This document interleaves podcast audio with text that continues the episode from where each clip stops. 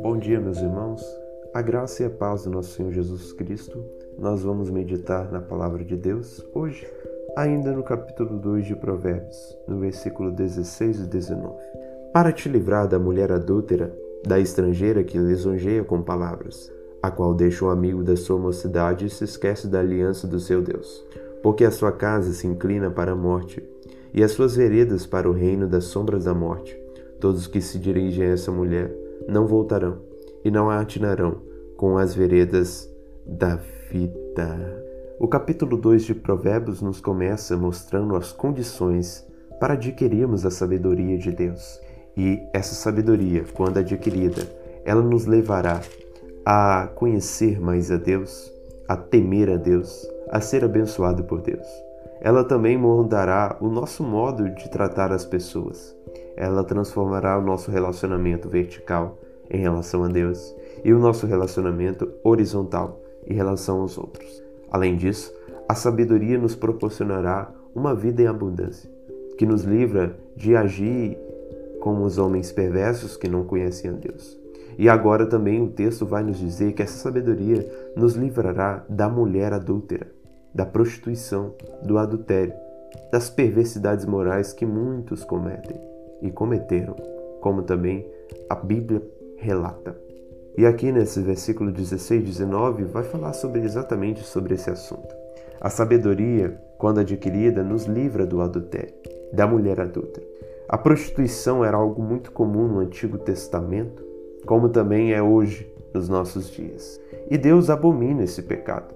Ainda que a lei legalize a prostituição em alguns países, Deus abomina, porque se prostituir é corromper o corpo, é quebrar a aliança com Deus. Então não adianta mudar o nome de prostituição para trabalho, não adianta mudar o nome de adultério para paixão, de prostituta para amante. É pecado. Adultério é adultério, prostituição é prostituição. Infidelidade conjugal é infidelidade conjugal, que se resume em pecado. É assim que Deus trata esse pecado. É assim que Deus trata esse assunto. E nós não podemos renunciar essa verdade simplesmente porque a nossa cultura tem transformado o imoral moral.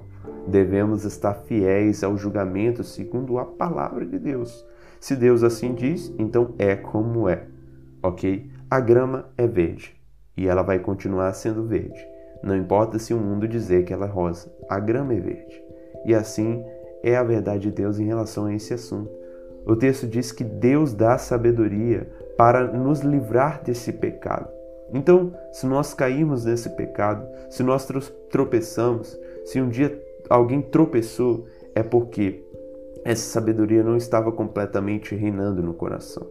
Pecou, caiu, como também Davi caiu.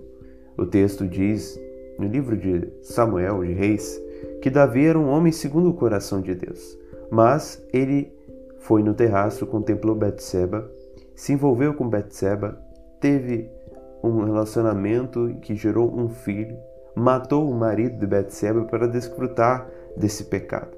E ainda que fosse doce nos primeiros momentos, depois se tornou amargo, pois Deus abominou e mandou um juízo sobre a casa de Davi. Mas ele se arrependeu de seus pecados, como está em Salmo 51 a oração de arrependimento, um dos versículos, uma das passagens da Bíblia mais bonita e impactante. E depois em Salmo, antes na verdade, né, em Salmo 32, vai mostrar que alegria Davi provou ao ser perdoado por esse pecado. Então, ainda que alguém cometa adultério, prostituição, imoralidade ou todos os outros pecados, Deus é suficiente para perdoar. Deus é fiel e justo para perdoar os nossos pecados se nós nos arrependemos. Então, essa passagem do versículo 16 e 19 fala que a sabedoria nos livra do adultério. A sabedoria também nos livra de quebrar a aliança com Deus no matrimônio. Todo pecado é enraizado na infidelidade a Deus. Se nós cometemos esse pecado, se nós cometemos qualquer outro pecado, não importa qual seja, todo vai apontar para uma coisa: nós somos infiéis com Deus. Há pecados que são infidelidade com as pessoas, mas não deixa de ser infidelidade a Deus, Pois se Deus abomina um pecado, cometê-lo é ser infiel a Deus.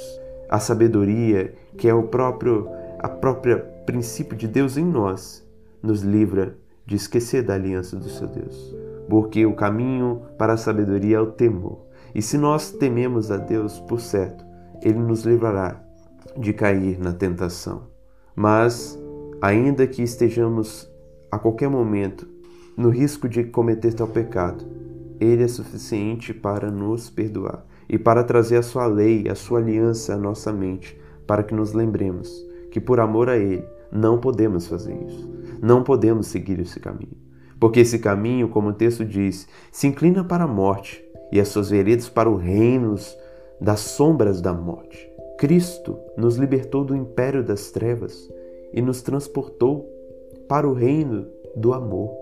Deus nos transportou para o reino do Filho do seu amor. Então não podemos seguir o reino das sombras da morte, porque Deus nos chamou para a vida. Então essa sabedoria também em nós nos livra das perversidades morais que muitos já cometeram.